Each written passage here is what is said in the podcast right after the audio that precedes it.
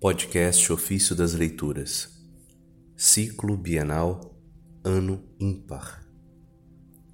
Domingo de Pentecostes. O envio do Espírito Santo. Do Tratado contra as Heresias de Santo Irineu, Bispo. Ao dar a seus discípulos poder para que fizessem os homens renascer em Deus, o Senhor lhes disse: Ide e fazei discípulos meus todos os povos, batizando-os em nome do Pai e do Filho e do Espírito Santo. Isso está em Mateus capítulo 28, verso 19.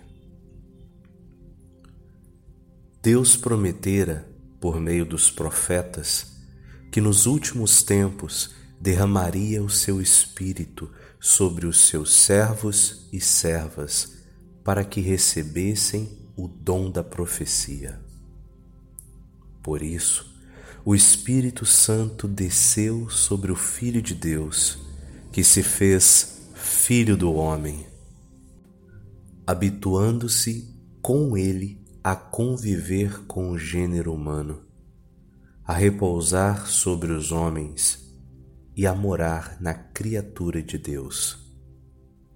Assim, renovava os homens segundo a vontade do Pai, fazendo-os passar da sua antiga condição para a vida nova em Cristo. São Lucas nos diz que esse Espírito, depois da ascensão do Senhor, desceu sobre os discípulos no dia de Pentecostes, com o poder de dar a vida nova a todos os povos e de fazê-los participar da nova aliança.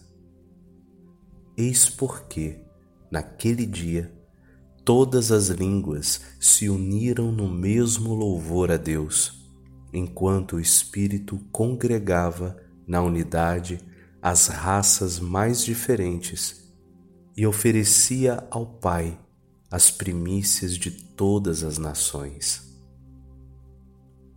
Foi por isso que o Senhor prometeu enviar o Paráclito, que os tornaria capazes de receber a Deus.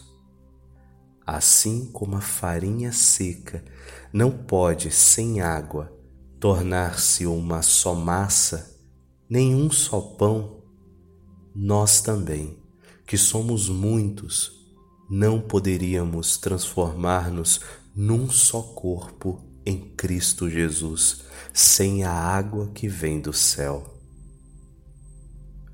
E assim como a terra árida não produz fruto se não for regada, também nós, que éramos antes como uma árvore ressequida, jamais daríamos frutos de vida sem a chuva da graça enviada do alto. Com efeito, nossos corpos receberam pela água do batismo aquela unidade que os torna incorruptíveis. Nossas almas, porém, a receberam pelo Espírito